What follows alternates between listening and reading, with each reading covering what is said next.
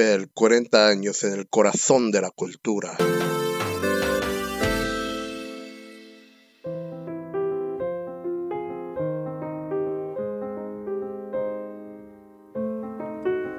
On est vendredi, il est 20h et vous êtes sur CIBL. Je m'appelle Charlie Mulot et je vous souhaite la bienvenue dans la Cabane à Conte, l'émission où on vous raconte des histoires. Mon invité de ce soir s'appelle Véro Bachan. Bonsoir Véro. Allô, merci de m'accueillir. Ben, merci d'être là. Tu m'as dit que c'était pas la première fois que tu empruntais les chemins pour les studios de CIBL. Non, ça m'est déjà arrivé accidentellement de m'enfarger ici. Accidentellement? Sur invitation. Donc on a, on a la chance que tu te sois enfargé une deuxième fois Voilà. pour être là. Génial.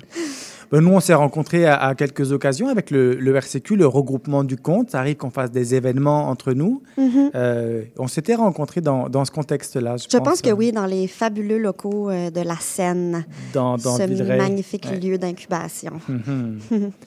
Alors, tu es venu ce soir avec un texte à nous partager, un texte qui a été écrit par toi Oui, très récemment. très récemment. Mhm. Ah, Génial. Est-ce que c'est un, texte qui est tout frais alors? Oui, c'est vraiment euh, très, très frais. Je l'ai fait une fois à voix haute dans la grandiose Forge à Bérubé de Trois-Pistoles. Mhm. Et c'est la deuxième fois que je le repartage ce soir. Ah, génial. eh bien, quand tu te sens prête, on peut y aller. Il était une fois, elle et moi. Je me lançais en funambule sur un fil solide et souple. Elle se lançait en alchimiste dans un feu vivant et clair. J'étais revenue enfin à temps, d'accord passé au masculin. Elle répondait présente au poste, toute équipée. Toute proactive, elle était prête. Mille et une nuits de crainte plus tard, à essayer. Elle était prête à essayer de s'afficher, toute vraie, toute gaie. Nous nous lancions dans une histoire sans Dieu ni homme.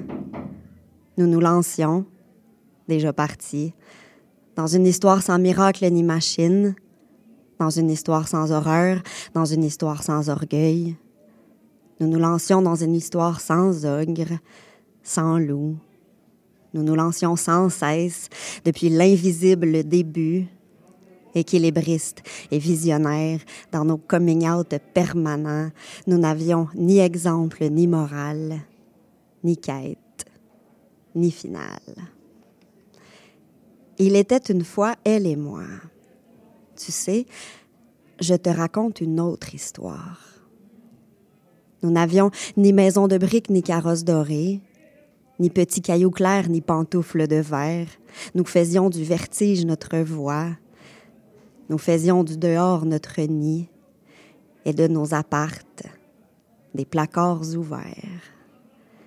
Nous n'avions ni déclencheur ni péripéties, ni embûches ni dénouement. Nous n'avions rien de spécial. Nous n'avions ni cheval volant ni canot magique. Nous avions nos, vélos hybrides et nos chats domestiques. Nous avions la routine matinale du café, la pratique maintenue du cidre dans le soleil de fin de journée. Nous avions la constance du rire, nous avions l'habitude des caresses renouvelées. Il ne se passait rien dans notre histoire. Nous n'avions pas besoin de guerre. Nous n'avions pas besoin d'argent. Il ne se passait rien sauf le recommencement de la tendresse certaine. Il ne se passait rien sauf la reprise de notre pouvoir d'être que nous nous offrions à tour de bras pour donner de l'air à nos silences. Silence d'aigreur, silence de perte, silence de honte, silence de femme en fin de compte. Il ne se passait rien sauf quelques mots que nous abandonnions au compte-gouttes ou par torrent, selon l'état de nos ventres selon l'état de nos voisines, car nous étions poreuses et perméables enfin. Il ne se passait rien, je disais, sauf quelques mots que nous nous transmettions de nos bouches à nos oreilles. Nous étions lèvres contre souffle. Nous étions corps contre corps. Nous étions colère contre terreur. Désir contre frisson. Nous étions écoute contre cri. Nous étions. Nous étions. C'est ça, en fait. Nous étions personnages et nous étions narratrices. Il était une fois elle et moi. Tu sais, je te raconte une autre histoire que tu pourrais passer aussi à ta mère, à toi. Nous étions imprimés en négatif dans le grand récit oral. Nous n'étions ni malades ni mariés, ni passives ni méchantes, ni délicates, ni édentées. Nous n'étions ni princesses ni sorcières, ni folie ni objets, nous étions nos propres sujets. Entre nos cuisses ciselées, dans nos léchages et nos frottements, dans le cours des choses naturelles et dominantes, nous étions sujets glissants, sujets stériles, sujets tabous. Nous ne portions ni cape rouge ni robe blanche. Nous portions toutes nos peaux fleuries et fatiguées. Nous portions toutes nos peaux vulnérables. Nous étions nus comme des voix nouvelles, vacillantes mais embrasées, au féminin pluriel. Nous étions certes lumineuses, nous étions manifestement marginales, nous étions des lucioles cachées. Dans l'éblouissement têtu de la mémoire collective, nous étions déviantes, nous nous aimions dans une parallèle orientation. Notre gaieté nous poussait aux confins de la poésie. Nous étions bien, ne t'en fais pas, nous étions safe, à l'abri des contes straight que tu me racontais enfant. Il était une fois elle et moi. Tu sais, je te raconte une autre histoire que tu pourrais passer aussi à ta mère, à toi, qui la répéterait à sa mère, et sa mère à sa mère, et peut-être que de fille en mère jusqu'au très lointain passé, avant que les légendes amplifient les normes, et avant que les mythes condamnent le monde, peut-être que l'arrière-grand-mère d'une grand-mère quelque part pourrait commencer lentement à murmurer à rebours, de récits en chapitres et de scènes en passage, de formules en bribes et d'expressions en syllabes, jusqu'au renversement, jusqu'au basculement, jusqu'à avant l'année zéro du langage, peut-être. Peut-être que tu pourrais perpétuer cette histoire-là, la mienne, jusqu'au folklore, pour que mon poème puisse faire compte, pour que ce que j'invente aujourd'hui, dans mon genre, dans mon genre contemporain, s'inscrive dans la tradition. Ainsi je, moi, m'élancerai en funambule sur un fil solide et souple, un fil de fer forgé ici, dans le berceau de la parole, que tout public aurait vu naître. Et elle, ma future, s'élancerait en alchimiste dans un feu vivant et clair, dont Bérubé aurait pris soin depuis l'aube des temps anciens, depuis le crépuscule des temps modernes. Il était une fois, ici et maintenant, notre histoire cent fois léguée, dans des centaines de versions, notre histoire mille fois reçue, notre histoire mille fois bercée, autour des poêles et au cœur des cuisines, autour du banal et au cœur de l'évidence. Dans le gros éclairage brillant de l'ordinaire, il était une fois notre histoire sans château. Il était une fois notre histoire sans chaudron. Notre histoire d'amour sans pommes ni poison, dont tu pourrais peut-être, s'il te plaît, faire matrimoine à l'instant.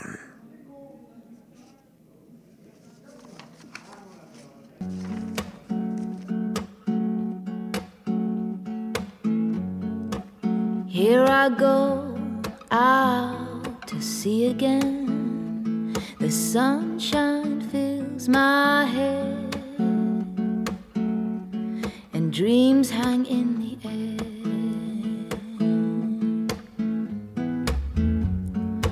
goes in the sky and in my blue eyes. You know it feels unfair. There's magic everywhere.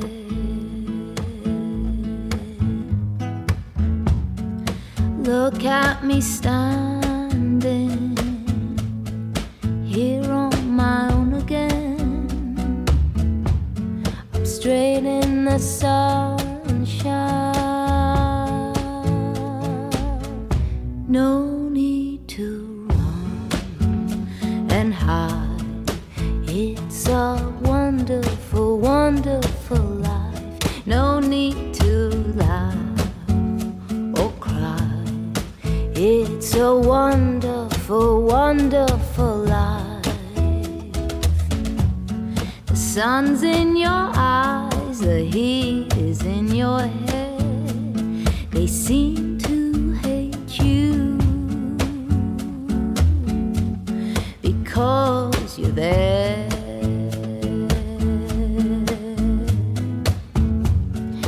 I need a friend, oh, I need a friend to make me. C'était Wonderful Life de Cathy Meloua. Et je suis toujours avec Véro Bachand qui vient de nous partager un texte trouvé d'une extrême sensibilité. Est-ce que tu nous partagerais un petit peu la, la genèse de ce texte-là? Dans quel contexte tu l'as écrit? Ah oui, Euh, en fait, c'est euh, le Rendez-vous des Grandes Gueules de Trois Pistoles, qui est un festival rassemblement assez connu euh, par les artistes de, de littérature orale, qui m'a invité à participer au festival cette année comme conteuse invitée avec mon band dans un premier temps et qui m'a aussi invité à participer à la grande veillée du conte, qui est l'espèce de grosse dernière soirée en collectif du festival.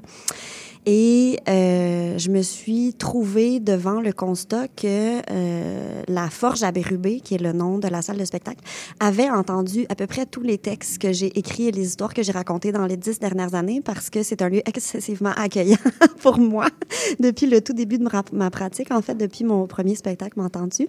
Ce qui fait que j'ai eu dans un premier temps envie de leur offrir un nouveau texte. Donc, euh, je me suis euh, créé la commande de leur écrire pour eux quelque chose qui se passerait dans la Forge à Bérubé, donc dans ce lieu qui est pour moi le berceau de la parole. Et euh, en tant que femme, en tant que lesbienne, en tant que poète, euh, je me sens un petit peu en dehors des contes hétéros. Donc, d'une part, en dehors de la section conte en tant que poète et d'une part en dehors de la section hétéro en tant que gay. Donc, euh, je me suis dit que j'avais envie de présenter cette double, cette double différence-là euh, à ma manière, puis de faire un conte avec euh, mon histoire d'amour à moi telle que j'étais en train de, le- de la vivre à ce moment-là. Oh. Fait que ça, ça a été ma manière de leur écrire un conte d'amour. J'espère qu'il aura une, une longue vie sur le chemin de- des, des festivals et, et des salles. Merci. Justement, tu parles de littérature orale. C'est vrai que ça s'appelle la cabane à contes, mais Oui. Ça pourrait s'appeler la cabane à littérature orale. Oui. C'est moins joli, mais parlons-en justement. Ce que tu fais, ta pratique n'est pas uniquement du conte, c'est- il y a aussi de la poésie, de la poésie performée. Est-ce que tu pourrais nous parler un petit peu de, de ton style littéraire? Comment est-ce que tu définirais ça? Oui, ben d'abord, merci euh, d'être, euh, de faire de la cabane à conte une émission accueillante parce que c'est pas dans tous les lieux où le conte est à l'honneur que les poètes, euh, performeurs, performeuses sont invités. Il y a des endroits où, le conte est vraiment défini comme un genre plus fermé, où on s'attend à une certaine manière de traiter les histoires. Moi, j'ai une vision du conte pas mal plus large. Euh, je trouve que ça peut être pr- protéiforme, puis qu'il il peut y avoir plein de genres qui se glissent là-dedans. Euh, j'ai une pratique de poète, donc je définis mon travail comme ça. Euh, j'écris des poèmes qui sont destinés à être publiés dans des livres, dans des revues, et j'écris, la majorité de mes textes sont destinés à être racontés à l'oral. Et j'utilise le mot raconter parce que dans une partie de mon travail, dans une majoritaire partie de mon travail, mes poèmes sont très narratifs ou sont plein de petits tableaux qui, réunis ensemble, forment une histoire, comme c'est le cas euh, dans mon spectacle qui tourne depuis quelques années, qui s'appelle Avec le rire de ma grand-mère. Euh, je considère que dans ce show-là, par exemple, je suis très proche du conte parce que je raconte une histoire, un récit de vie euh, qui se passe sur cinq ans, à l'intérieur duquel j'ai fait de la collecte de la parole de ma grand-mère. Et à partir de cette parole-là, à partir de ce rire-là, j'ai créé euh, un univers, un récit, euh, une musique même. Euh, C'est pas moi qui ai fait la musique, c'est le musicien qui m'accompagne, qui s'appelle Hugo Blouin. Euh, donc voilà. Alors que dans d'autres projets, ben, je considère que je me situe un petit peu plus en poésie parce que mes textes sont un petit peu plus des évocations que des narrations. Mais euh, je pense que euh, l'histoire, que le récit nourrissent énormément ma pratique de poète. Euh, et, euh, et voilà. Et donc, évidemment, ma pratique du conte est, est excessivement influencée par la poésie. Là. Ouais.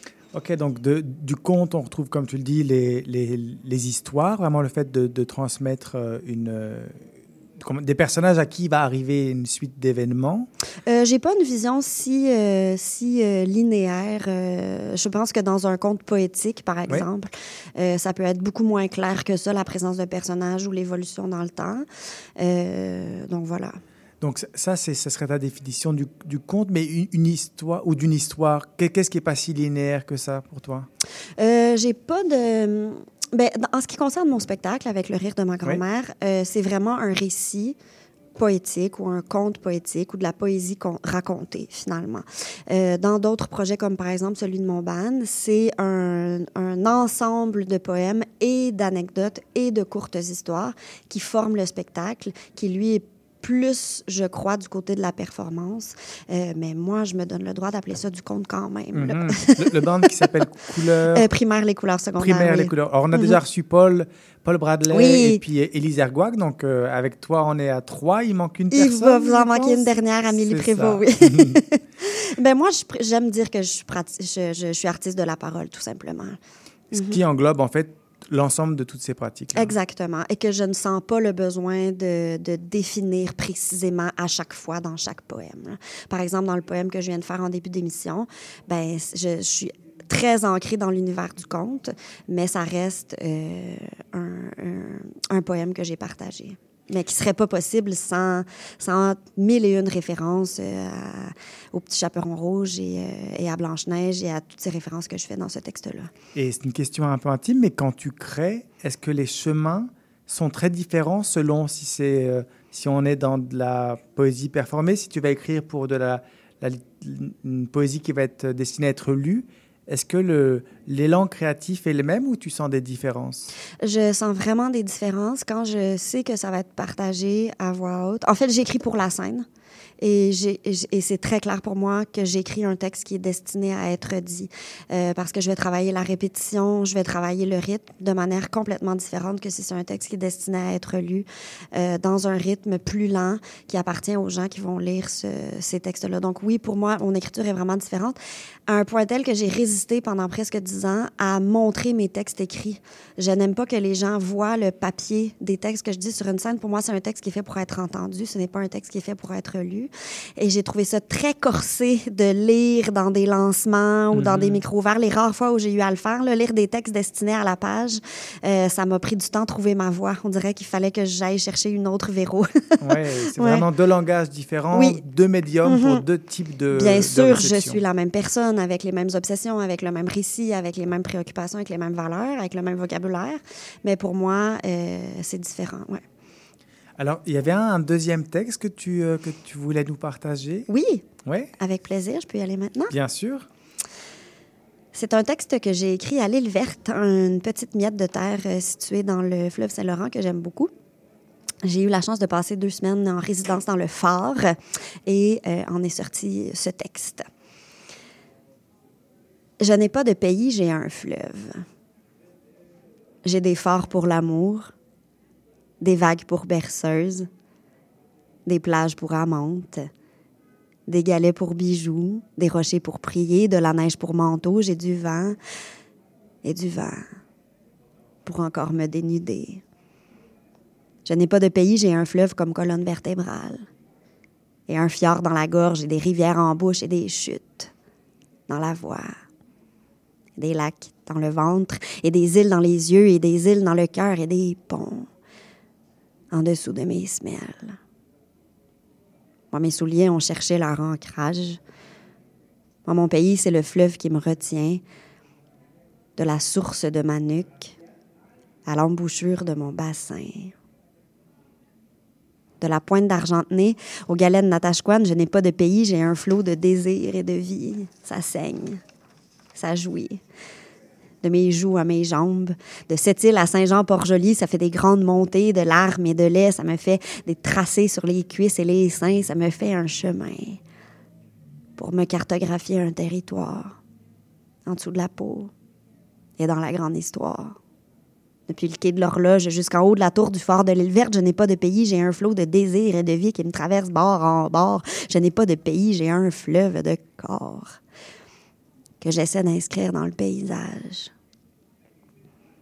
De la source de ma nuque à l'embouchure de mon bassin, je suis le fleuve qui suit son cours. Moi, mes souliers se sont souvent perdus. Entre la peine et le plaisir, j'essaie de suivre ce qui me remue, j'essaie de suivre ce qui me replace entre mes lunes et mes fantasmes. On reprend une euh, petite pause musicale avec Pomme et on se retrouve juste après pour terminer l'émission.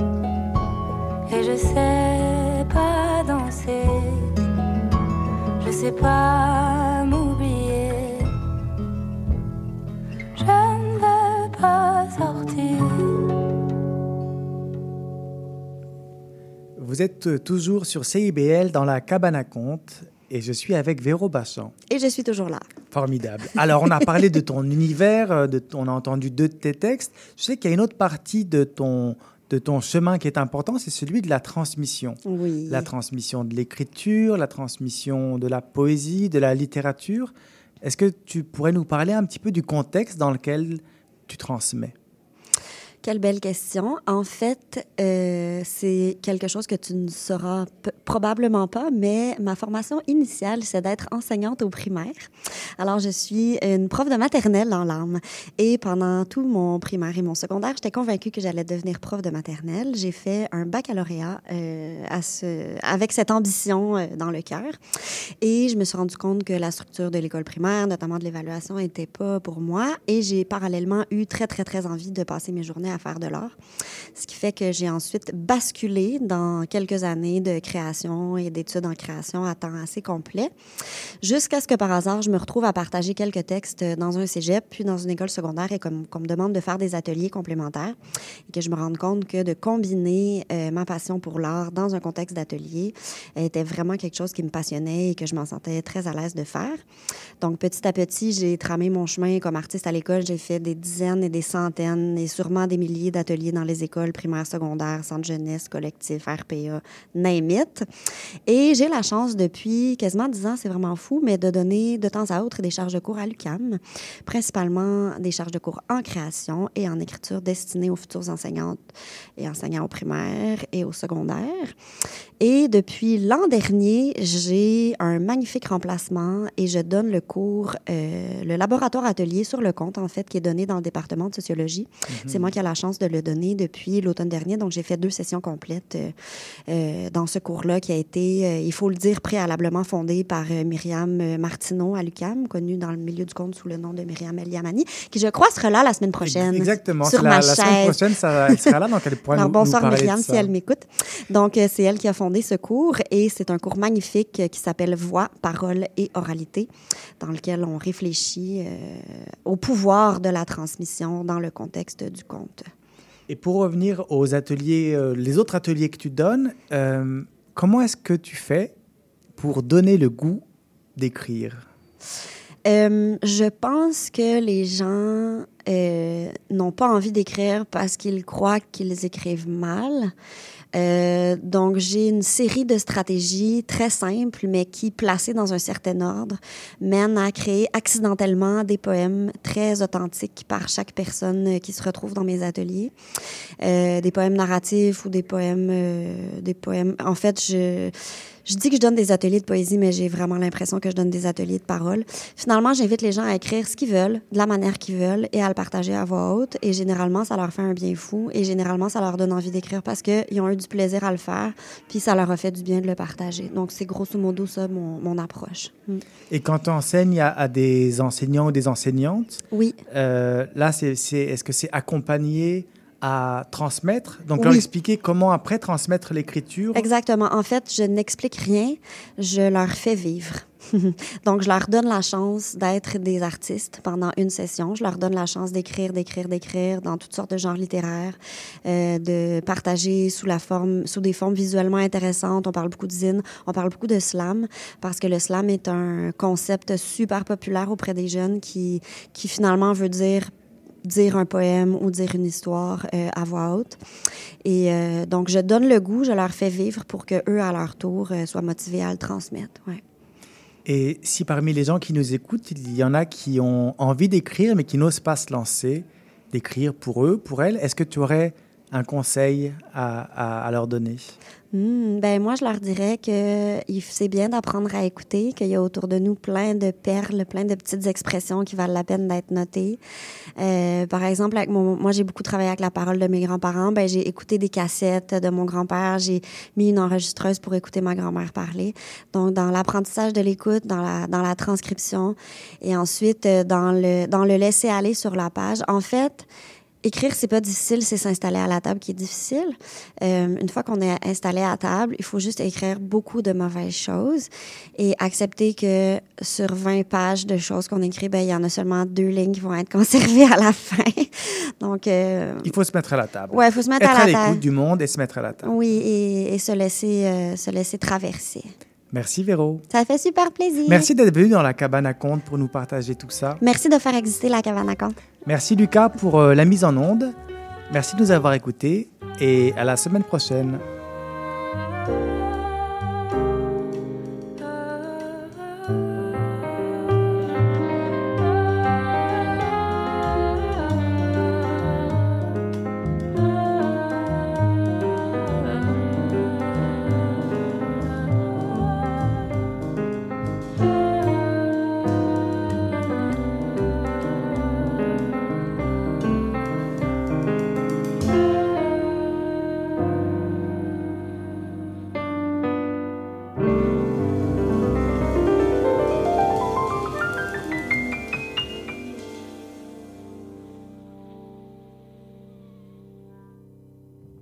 CIBL.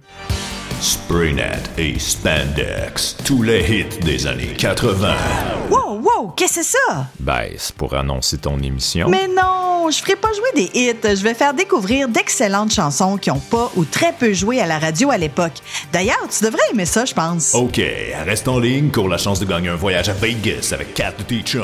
Eh, boy, boy. Spraynet et Spandex les mardis de 16h à 18h et en rediffusion les samedis de 21h à 23h sur CIBL 101.5. FM. Ici Maude Desbois. À l'effet durable, on pose un regard vaste sur les enjeux environnementaux, la transition écologique, les défis de société et le développement durable par le biais d'entrevues et de chroniques qui s'appuient sur l'actualité environnementale. C'est un rendez-vous tous les mardis 10h, rediffusion lundi 8h sur les ondes de CIBL 101.5. CIBL 105 Montréal.